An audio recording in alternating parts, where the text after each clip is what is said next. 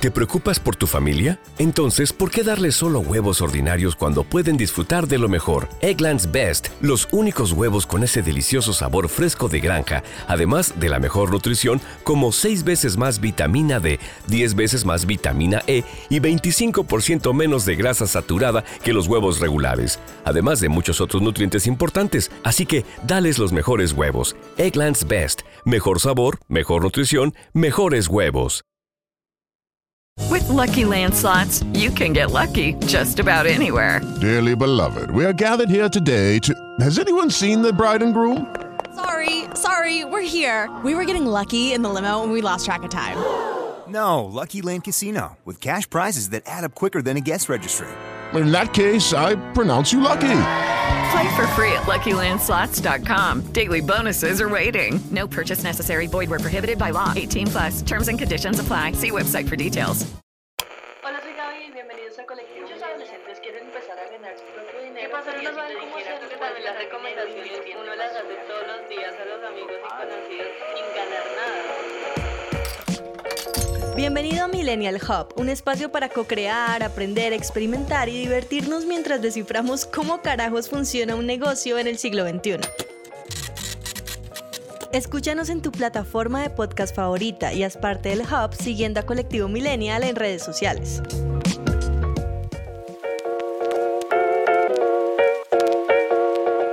Hacer match con alguien y crear una verdadera conexión no es fácil ni fortuito. Ahora imagínense lo que pueden lograr dos personas que se aman, comparten pasiones, visiones del mundo y están alineadas para perseguir sus metas. En este episodio de Millennial Hub nos adentramos a la historia de Sebastián Perilla y Camila Arcos, los creadores de la Pet House, una guardería canina en donde abunda el amor y la diversión. Su historia comienza en la universidad, el lugar donde se conocen, hacen clic y empiezan a buscar su independencia financiera juntos. Yo siempre como que tuve claro que no iba a estar en una oficina metido, ni iba a tener un jefe, ni iba a tener traje. O sea, ese siempre lo tuve súper claro.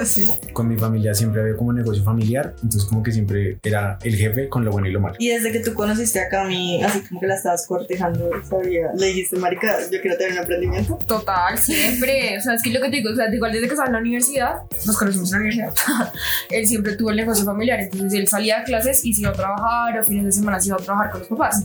Entonces él igual siempre tuvo como esa libertad financiera y obviamente tenía mucho más accesibilidad financiera, a diferencia del resto de universitarios que teníamos de la mesada. Y como si estuvieran hechos para encontrarse, los caminos de Sebas y Cami se cruzaron.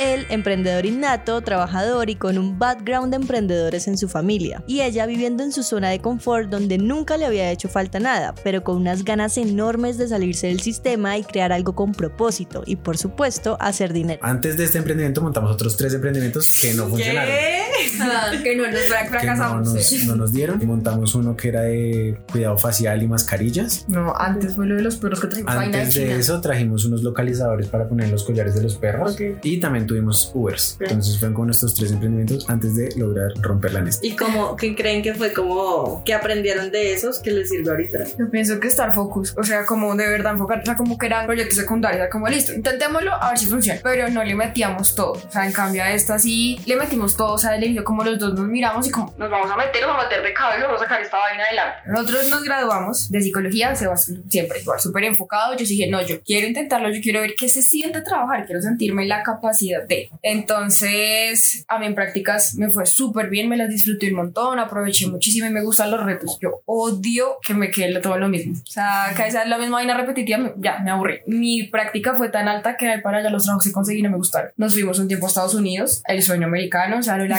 guerreamos un montón. Regresamos, yo conseguí trabajo, se siguió con la familia. Duré en un trabajo dos semanas porque lo odié con todas las fuerzas de mi ser. Después cambié de trabajo, estaba bien, me iba bien, buen, buen jefe, buen trabajo, pero me, lo que, que me aburrí. Y entonces empecé a caer en cuenta de eso y veía a Sebas y justo recién cambié de trabajo, la familia Sebastián se fueron de viaje y yo no pude ir porque acababa de cambiar de trabajo. Es como que todo ese tipo de cosas me hicieron chocar como, oiga, sí, ¿no? O sea, si, si uno es empleado, no, no soy dueño de mi tiempo. Entonces ahí caí en cuenta, empezamos a hablar con mi papá, mi papá también dijo como, sí, si tú te acostumbras a estar en un trabajo, te es súper difícil salirte de ahí. Te acostumbras a esa plata, te acostumbras a tener algo fijo y no ves más allá. Entonces a mí me empezaron miedo de caer en el sistema de me quedo con este sueldo, llego hasta cierto rango y, y hay que. Y ahí fue donde dijimos como bueno, si intentamos montar una guardería y hotel para perros, pero literal es así dentro de Bogotá. Así fue como empezó la idea de la Pet House, un lugar en el que el cuidado y el respeto por los animales es lo primero. Ofrecen servicios de guardería y hotel para perritos de todos los tamaños, colores e incluso tienen las puertas abiertas a casos especiales, porque donde hay cariño hay lugar para todos. Creo que hay como dos, dos enfoques principales. Pues la gente muchas veces cree que cuidar un perro es simplemente darle su comida, un espacio seguro, por así decirlo, como que esté calientico, que no esté expuesto a la lluvia, no sé qué. Estas son como las condiciones que tienes que tener, evidentemente. Pero eso no es cuidar un perro y mucho menos cuidar varios perros. Entonces, ¿qué pasa? Cuando tú cuidas uno, le cuidas tu perro al vecino, por así decirlo, que te pide el favor, lo único que tienes que hacer es eso, como mantenerlo seguro en la casa, que no se te va a escapar, que no muera de hambre, que no muera de sed y que no te escape, literal. O sea, sacarlo al parque, casi siempre lo vas a ver, nunca lo sueltan, está amarrado, no sé qué, no va a ser como su espacio de diversión, no, pero está seguro. Entonces es como el primer nivel, por así decirlo. Entonces ese es como las condiciones que tiene nuestra guardería para que no pase nada. Pero ahora bien, cuando hay varios perros, entonces ya se empiezan a dar diferentes roles que son más complicados de, de definir. Por ejemplo, el que quiere mandar, el que le quiere robar la comida al otro, el que le quiere quitar la pelota al otro, el que realmente es muy tranquilo, no hace nada, pero entonces que si se atraviesa por donde no es, le van a pegar los malos, por así decirlo, los líderes, los alfas, los, los más grandes. Entonces ya como que es el segundo nivel. Y es como pues, para que estén bien, tiene que haber un espacio de armonía donde todos puedan estar haciendo sus diferentes actividades, pero ninguno como tal tome el rol de mandar, por así decir. Creo que la primera parte era como el fuerte de Camila y la segunda parte era mi fuerte. Entonces a mí me encantaba el perro más grande que yo lo pudiera como educar a que me hiciera caso. Entonces a mí me encantaba el enseñarle cosas, enseñarle trucos, que andara sin correa, que no se cruzara la calle. Y Camila es malcriadorísima, amorosísima. Entonces Camila es de la que no le importa gastarse toda la plata en traerle un montón de cosas a sus perros. Entonces, por ejemplo, de Estados Unidos, ¿qué quedó? De Estados Unidos nosotros nos quedó una plata, toda la plata se fue en los perros, camas ortopédicas, juguetes especiales, no sé qué, no sé, ta, ta, ta, ta, ta, y una cantidad de comida, una cantidad de cosas. O sea, sí, esa parte es importante, pero no lo es todo. Y la otra parte creo yo que es la, la más difícil de cuantificar y de mostrarle a la gente, porque tú les muestras es eso, mi casa es la más segura, es la más bonita, el espacio más caliente, no están expuestos a la lluvia, pero como te muestro yo que van a estar 20 y que no le va a pasar nada. Esa es la parte que es como, muy difícil de vender también, pero que es muy importante, y más cuando nosotros tenemos, por ejemplo, pomeranias de 2 kilos con malamut. de 40. O sea, que el malamut fácilmente lo puede pisar. Y ya, o sea, ni siquiera porque le quiere hacer algo. O sea, con un pisotón le reinicia el Windows.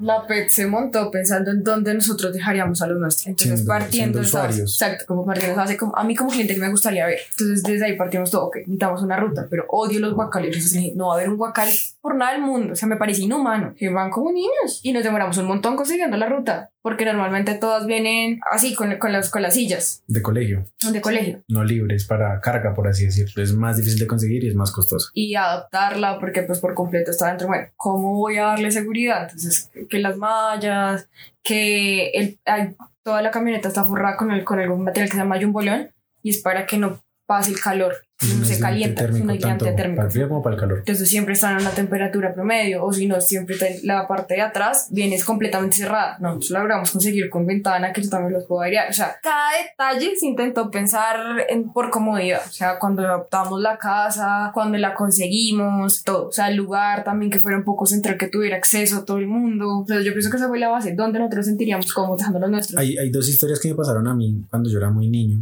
Yo tenía a mi perro, era un perro de raza grande. En esa época no había nada pet friendly, por así llamarlo. Ni los restaurantes, ni los hoteles, mucho menos un avión, nada de eso. Entonces el perro era tratado muy así, como perro y no como los hijos de la casa, que es la mayoría de nuestros usuarios. Entonces a nosotros nos pasaron dos cosas en diferentes colegios con el mismo perro. En uno me lo trajeron y pues como venía en Guacal, llegó lleno de su propia popó. Porque pasó tanto tiempo en el carro que yo la verdad no acuerdo si el perrito estaba enfermo o simplemente por la cantidad de tiempo que pasó ahí, no, aguantó. aguantó. Pero cuando llegó, pues el mismo piso se tuvo que acostar encima y todo él llegó lleno, lleno, lleno de su popó. Entonces el señor que no lo traía ni siquiera sabía. Apenas nosotros bajamos como tal y él le abrió la puerta, fue que él mismo se dio cuenta porque él tampoco tenía ni idea. Porque Yes. como son camioncitos, él está adelante y no sabe qué está pasando en la realidad de cada espacio de cada perrito. Entonces ahí yo pues esta de la conté a Camila en el momento pues cuando hablábamos y nos contábamos cosas y de ahí salió que no guacales. Entonces esa fue uno de los, de los ítems más importantes de por qué no guacales. ¿Por qué no un campestre? Bueno, un poco con la, con la primera historia como por el tiempo como tal que pasan en la ruta, pero la otra historia que nos pasó a nosotros es que nosotros en esa época mandamos a nuestro perro de lunes a viernes a un internado y él venía los viernes en la noche y se llegaba hasta el lunes en la mañana. Y vivía el señor que lo guardaba como tal, o sea, que lo tenía, era como una casa muy pequeña, tenía como unos 10 perros más o menos en Cajicá. El señor nos escribió muy a las 6 de la tarde. Nos llamó, supongo en esa época, no sé si había WhatsApp, nos llamó.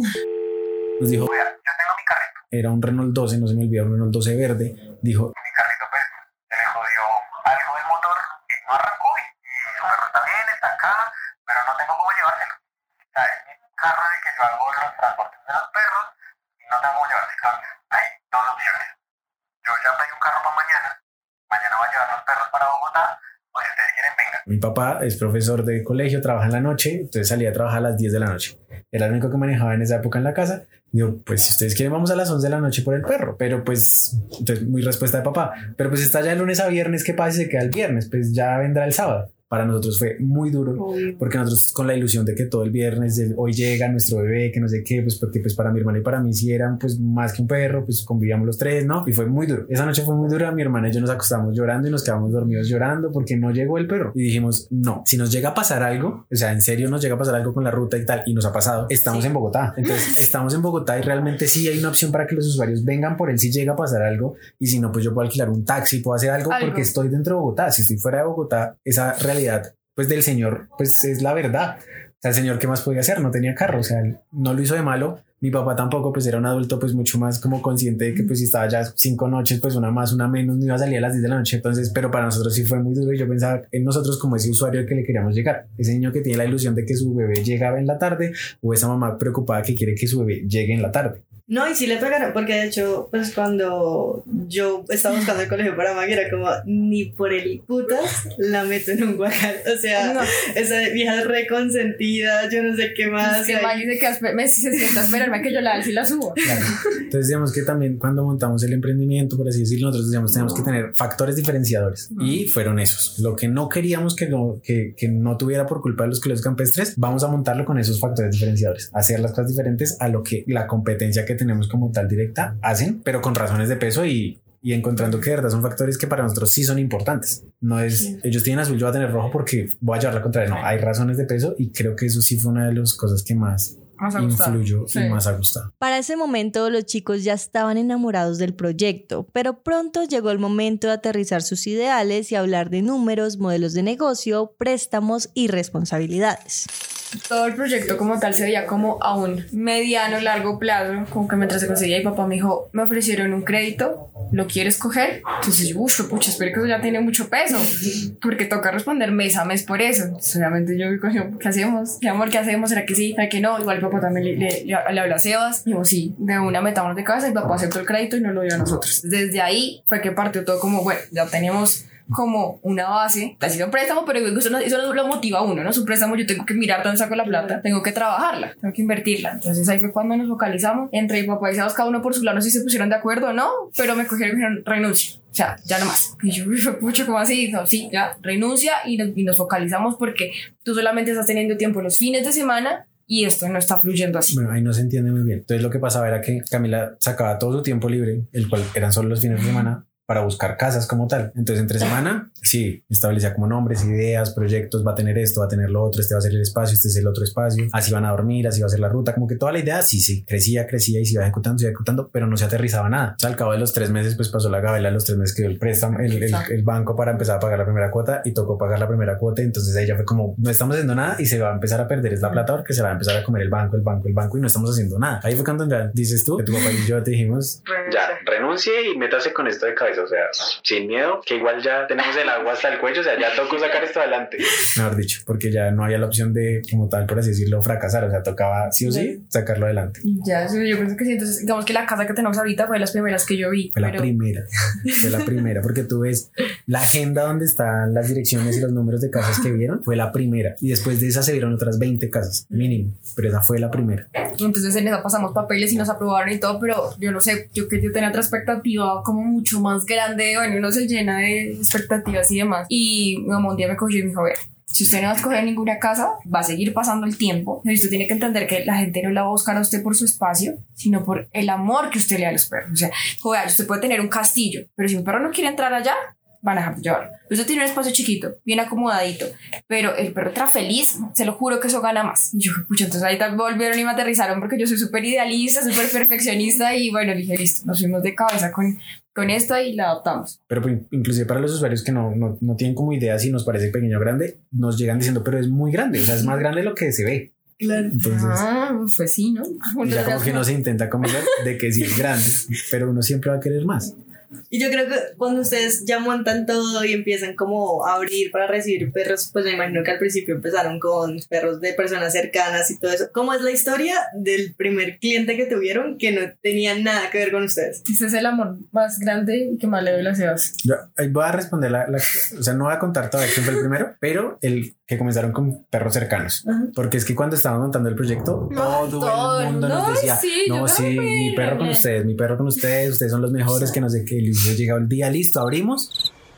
Nadie. Nadie nos contestó, ya nadie nos Nadie. respondió, nos quedaron mal. A los que sí se lo cuidábamos, pues como no les cobrábamos, entonces como cuando ya les dijimos, no bueno, va a haber Sí, un valor, sí. entonces ya no. Entonces nos quedamos como Sí, como que cuando tú tienes super estas manos expectativas, como- cruzadas, porque ya llegó ese día y no hubo nadie. Pero Entonces, como afortunadamente, primer golpe. nosotros abrimos con un cliente.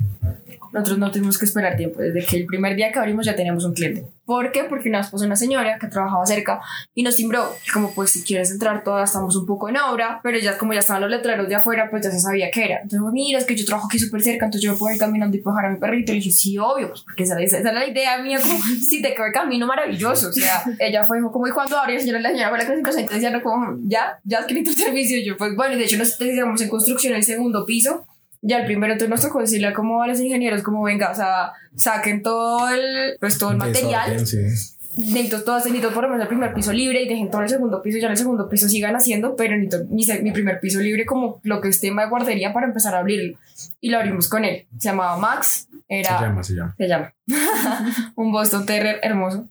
Cachorro, llegó con seis meses. Hmm. Y todavía sigue con ustedes. No, los papás ya no están juntos y entonces el bebé tuvo que cambiar de colegio. Y sí, ese, ese, bueno, esa es otra historia más adelante. Y como ya lo hemos hablado en Millennial Hub, uno de los dolores de cabeza más frecuente de los emprendedores es no saber cuánto cobrar. Yo, yo lo que hice ahí fue buscar competencia directa, entonces colegios campestres y algunas guarderías que existen acá en Bogotá y tratar de establecer un precio competitivo con las de acá de Bogotá, porque con las campestres no lográbamos ser No, competitivos en no precios. es forma. Entonces ahí tocó factores diferenciadores con las campestres y económicos con las de Bogotá. Y básicamente me paré en la mitad. Tenían diferentes formas de cobrar. Algunos cobran por el tamaño del perro, por la edad del perro y por tiempo. Y a mí la que más me gustó fue por tiempo. Me pareció como la más justa porque es muy difícil para mí. O sea, me parecía muy injusto cuantificarlo por si tu por perro tamaños. mide 40 kilos, te va a cobrar mucho más porque tiene 40 kilos. Ah, si tu bebé tiene 2 kilitos, no, cada bebé tiene que ser sí. tratado igual y era una forma como de, de unirlos a todos. Entonces se estableció que iba a ser por tiempo. Nosotros trabajamos desde por horas hasta por lo que necesites. Lo máximo que hemos tenido en hotel han sido dos meses consecutivos un bebé. Mm. Y entonces es por tiempo. ¿Y cómo fueron esos primeros meses de operación de la Pet House?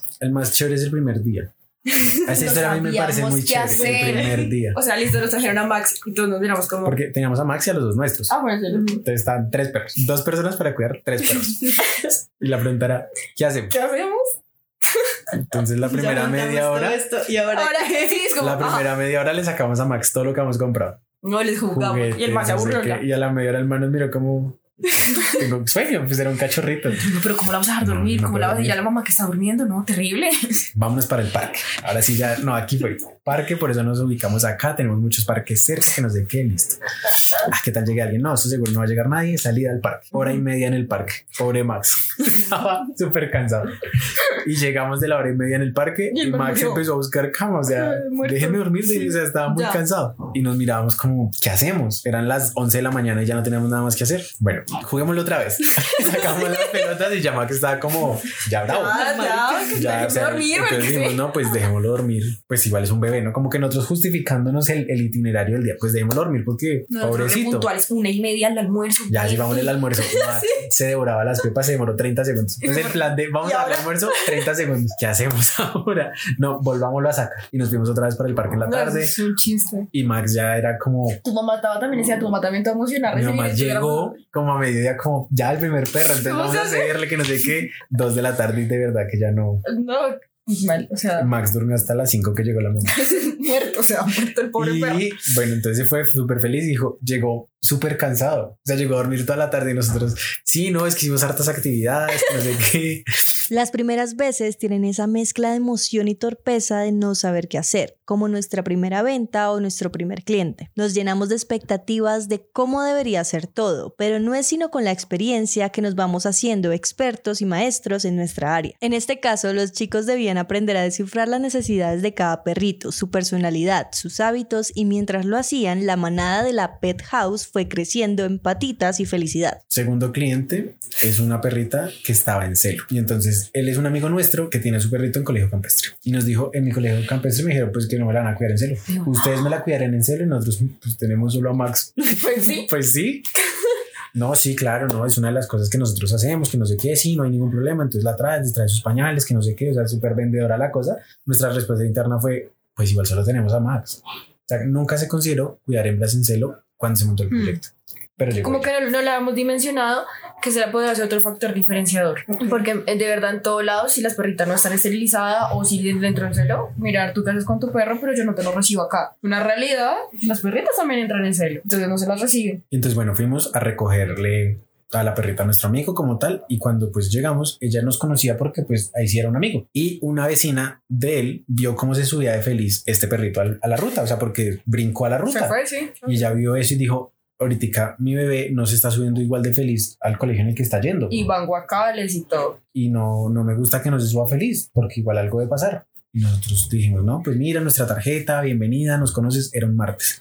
No, a mí me queda tiempo el sábado, sí, no pasa nada, que no sé qué, nosotros cuatro días sin saber si sí o si no, porque pues al principio dijo, no, a mí me queda tiempo el sábado, no, no, perfecto. El Dale, sábado te esperamos, claro que sí, el sábado es cuando más recibimos visitas, sí, súper- nosotros nunca hemos recibido una visita de un papá. Entonces, bueno, eso también, que le hace uno a un papá cuando va a visitar? Entonces, porque no sabíamos, nos pusimos a jugar con el perrito de la señora y ya como que le respondíamos las preguntas que nos iba haciendo, pero pues no teníamos como un protocolo. Hoy en día ya hay pues protocolos de cómo se hace cada cosa. Ese fue nuestro tercer perrito. La señora quedó encantada. Hoy en día ella sigue siendo cliente y hoy en día se sigue subiendo feliz al carro. La verdad, el voz a voz nos ayudó mucho. O sea, porque al principio igual yo decía, o sea, otra vaina que como se, se- no entendía mucho al inicio, pero yo sí le metí mucho como le fichar todo el tema de diseño. O sea, yo le decía, todo tiene que tener una razón de ser. Entonces, crear el logo, que tenga retentiva, que no sea difícil. Eh, entonces, como que igual, nos empezamos a orar, una diseñadora gráfica, nos decía como marica también tengan cómo, cómo van a manejar las redes. De razón, nunca le puse atención a esa vaina No, yo no le entendía el valor a eso. que la decoración de la casa, o sea, toda la decoración de la casa fue un diseño y un trabajo que tú no te imaginas, o sea, punto a punto fue supremo, o sea, a cada pared estaba pensada de, de ese tono tiene que ser porque, como- o sea, todo, todo, todo, todo. Y esa vaina fue carísima. Porque aparte ellos como que eran unos diseños tan específicos, ya pintar no era viable. Entonces lo que hicieron fue plotear toda la pared y lo pegaron. Yo decía, ¿por qué no dejan todo blanco? O sea, dejen todo blanco para que sea más económico. Sí, o sea, que sea grande, el blanco, se ve grande. Sí, todo blanco. Gracias. Entonces, ahí ya nos metimos. Desde las redes también empezamos a mover. Después dijimos, bueno, ok, tenemos que hacer otro sacrificio y empezar a pagar publicidad. Entonces, ahí fue donde chocamos con la persona con la que estábamos en ese momento, porque ella no sabía manejar el tema de publicidad. Entonces, pues averiguamos por otro lado, nos recomendaron a otra persona, nos conocimos. Entonces, bueno, qué tan viable es tener dos personas, ¿no? Una que haga todos los diseños y otra que publique.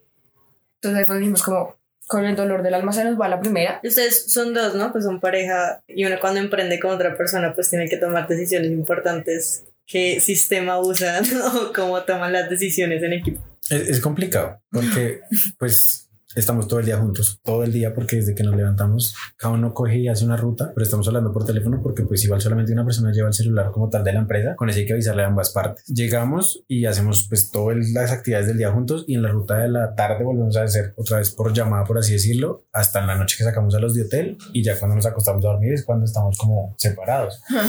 Entonces, a veces peleamos como pareja, pero toca seguir pues como compañeros de trabajo, digamos que en la realidad pues día a día, porque los socios son los que toman decisiones, pero los que estamos haciendo cosas y cosas somos compañeros de trabajo. Entonces, ¿qué pasa? Que nos llamamos y nos susteamos, pero nos tenemos que seguir hablando. Sí. Esa es la vaina. Y hay días que, pues como pareja estamos bien, pues estamos peleados como compañeros de trabajo. Ok. Como usted tenía que hacer eso y no lo hizo, entonces me tocó a mí. Pero ponen los límites re bien. Pero es, ha sido difícil, pero lo hemos logrado. Porque si hay que poner como hasta acá llega la pareja y hasta acá llega el, el compañero de trabajo y ya pues hasta también la otra es de socios y, y como tal, porque a veces hay que tomar decisiones ya financieras, pero sí son diferentes roles y a veces podemos estar mal en uno y bien en otro. Y ella para hacer como las preguntas para cerrar, estas ya se las había dicho al principio y ustedes dijeron que la tenían re clara. ¿Cuál creen que es el error más grande que han cometido con la Pet House que hoy agradezco? Bueno, como te digo, nosotros vimos que había nicho que podemos manejar era recibir hembras en celo. En un principio nosotros aceptábamos de todo, o sea, nos decían, nosotros sí, claro, de cabeza hacía uno con tal de crecer. Entonces también recibíamos machos enteros y teníamos la situación como medianamente controlada. Había un perrito, no es culpa de él, porque la verdad, pues los perros son instintivos, o sea, igual si uno los piensa desde animales, son instintivos, y pues si tienen una hembra en celo y él está llegando ya a su primer año de edad, pues está hormonal, su adolescencia y demás. Lo mantuvimos todo controlado, se tenía todo bajo control, separado, bueno, estábamos tres separados, o si no, pues uno como que siempre estaba cerca al lado de uno, bueno, todo demás. El papá, la verdad, no fue el ser más agradable y comprensivo. Entonces ya la verdad empezamos a chocar con el papá del perro. El perro nos hizo un daño que mira fácilmente me pudo haber matado porque eh, necesitábamos tener un espacio, entonces teníamos separados hembras y machos porque era un momento que estábamos haciendo creo que un arreglo y entonces los señores dijeron necesito tener todas las puertas abiertas para poder pasar todo el material. Entonces dijimos, ok, listo. O sea, abiertas hasta la calle, entonces los perros tienen que estar guardados sin poderse salir a la calle. Entonces a un lado dejamos las hembras y a otro lado los machos. Hasta ahí vamos. Yo no sé qué le pasó a ese perro. O sea, de verdad, bajo como un, a los, hombres- a los machos los dejamos en el segundo piso y bajó como un toro y rompió todo. Y justo yo le estaba subiendo a Sebas. En ese momento teníamos un salchicha ranchero, tenía como cinco meses, estaba diminuto. Entonces yo lo subí alzado, se lo entregué a Sebas y dije, como, "Ah, vi que hicieron chicha abajo, voy a limpiar antes de que se ensucie o alguien se caiga. Y era justo en la subida al, segundo piso, como justo en la subida de las escaleras. Y yo estaba agachada cuando escuché que Sebastián gritó, alcancé a pararme, no me preguntes cómo. Y el perro pasó, todo el peso del perro y lo que tumbó las puertas y todo, me pegaron en las manos y en la rodilla que me sacaron un hematoma, una cosa terrible. O sea, fue tenaz y fácilmente con, la, con el peso que haber viajado. Si yo no hubiera subido a ranchero y ranchero hubiera estado ahí, me lo mata. O le hubiera podido dar el camino en la cabeza y fácilmente una herida muy grave porque ese mismo hematoma, pero en la cabeza. que me dio durísimo. Entonces ya el perro nos tocó encerrarlo, pero, o sea, la cosa, encerrado, encerrado, porque ¿qué es esto? Llamamos a contarle y su reacción no fue la más agradable, que fue como, mira, yo con esta persona no puedo más. Entonces chocamos, ahí sí chocamos bastante con el señor, tanto que le, le dijimos, mira, toma tu dinero, pero no más. Y el señor lo tomó muy jocoso, la verdad, al principio, que fue lo que más molestó. O sea, que él, él no dimensionaba lo que había hecho, como, "Ay, es un perro, todo lo puede hacer, le puede hacerlo. No, señor, no. O sea, hay que poner límites. Era un, un señor de, de adulto, de edad avanzada y muy machista. Entonces como que justificaba que todo lo que el macho quiere hacer está bien. Pues, como por decirlo así, como para entender el contexto. Y pues no. Entonces ahí como que pues igual como que ya tenemos cercanía con par clientes y como que vieron nuestra cara y no, entonces fue, fue idea más cierto como muchos clientes le dijeron pongan sus reglas, o sea, que les sirve su guardería y necesita servicio se te va a terminar adaptando y ustedes reciben, pues me parece chévere, reciban ustedes siempre en celo y pongan ustedes, reciban solo machos castrados, si no está castrado no lo reciben. Entonces, pucha, uno con el miedo como casi que recién empezando, como pucha, pero qué tal, nos disminuyan, ya no vengan, y ahora qué hacemos. Pero entonces fue una decisión difícil, pero de ese error aprendimos y hoy le agradecemos un montón a ese error y nos, y nos ha ido súper bien y no nos disminuyó, no nada, seguimos en el plan de que podemos ayudar a, la- a las, a las personas con sus perritas hembras que por eso ya motivo todas van a ser esterilizadas o les quieren sacar una cría porque mucha gente dice yo quiero tener un hijo de ellos entonces pues está bien y ya no recibimos machos enteros Mayores de 8 meses. La Pet House en cifras.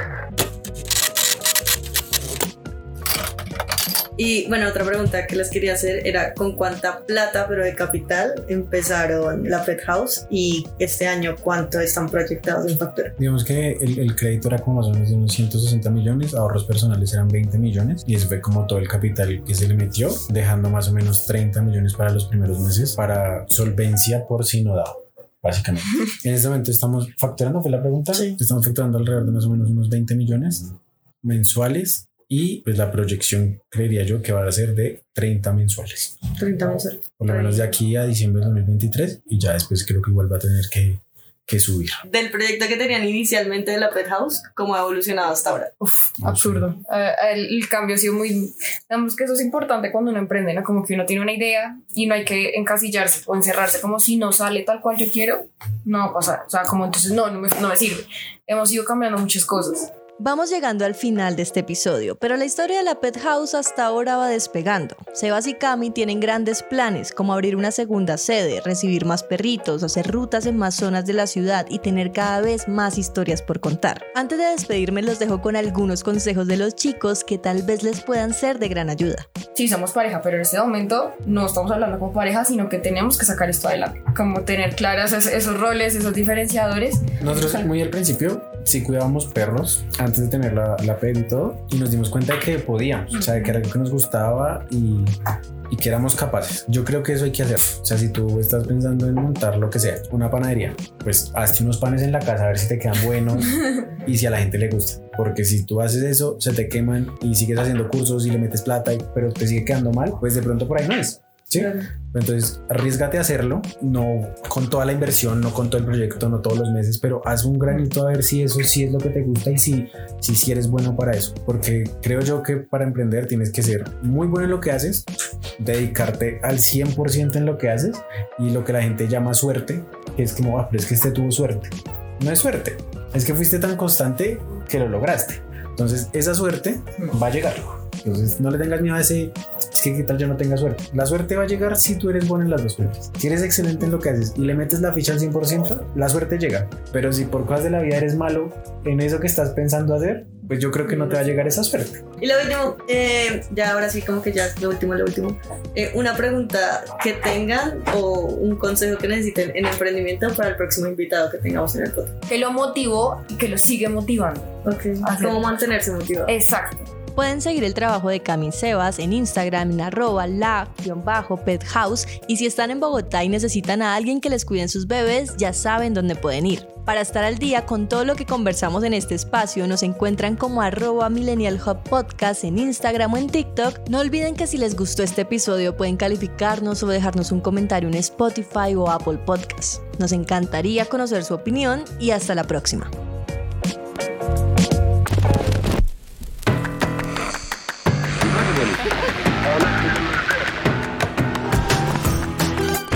Millennial Hub es un podcast dirigido por Gabriela García, producido por Medianoche Media. Nos encuentras en Instagram como arroba Medianoche Media. ¿Te preocupas por tu familia? Entonces, ¿por qué darles solo huevos ordinarios cuando pueden disfrutar de lo mejor? Eggland's Best, los únicos huevos con ese delicioso sabor fresco de granja, además de la mejor nutrición, como 6 veces más vitamina D, 10 veces más vitamina E y 25% menos de grasa saturada que los huevos regulares, además de muchos otros nutrientes importantes. Así que, dales los mejores huevos. Eggland's Best, mejor sabor, mejor nutrición, mejores huevos. Hey guys, it is Ryan. I'm not sure if you know this about me, but I'm a bit of a fun fanatic when I can. I like to work, but I like fun too. It's a thing. And now the truth is out there. I can tell you about my favorite place to have fun Chumba Casino. They have hundreds of social casino style games to choose from, with new games released each week. You can play for free anytime, anywhere. And each day brings a new chance to collect daily bonuses. So join me in the fun. Sign up now at chumbacasino.com. No purchase necessary. Group. Void were prohibited by law. See terms and conditions. 18 plus.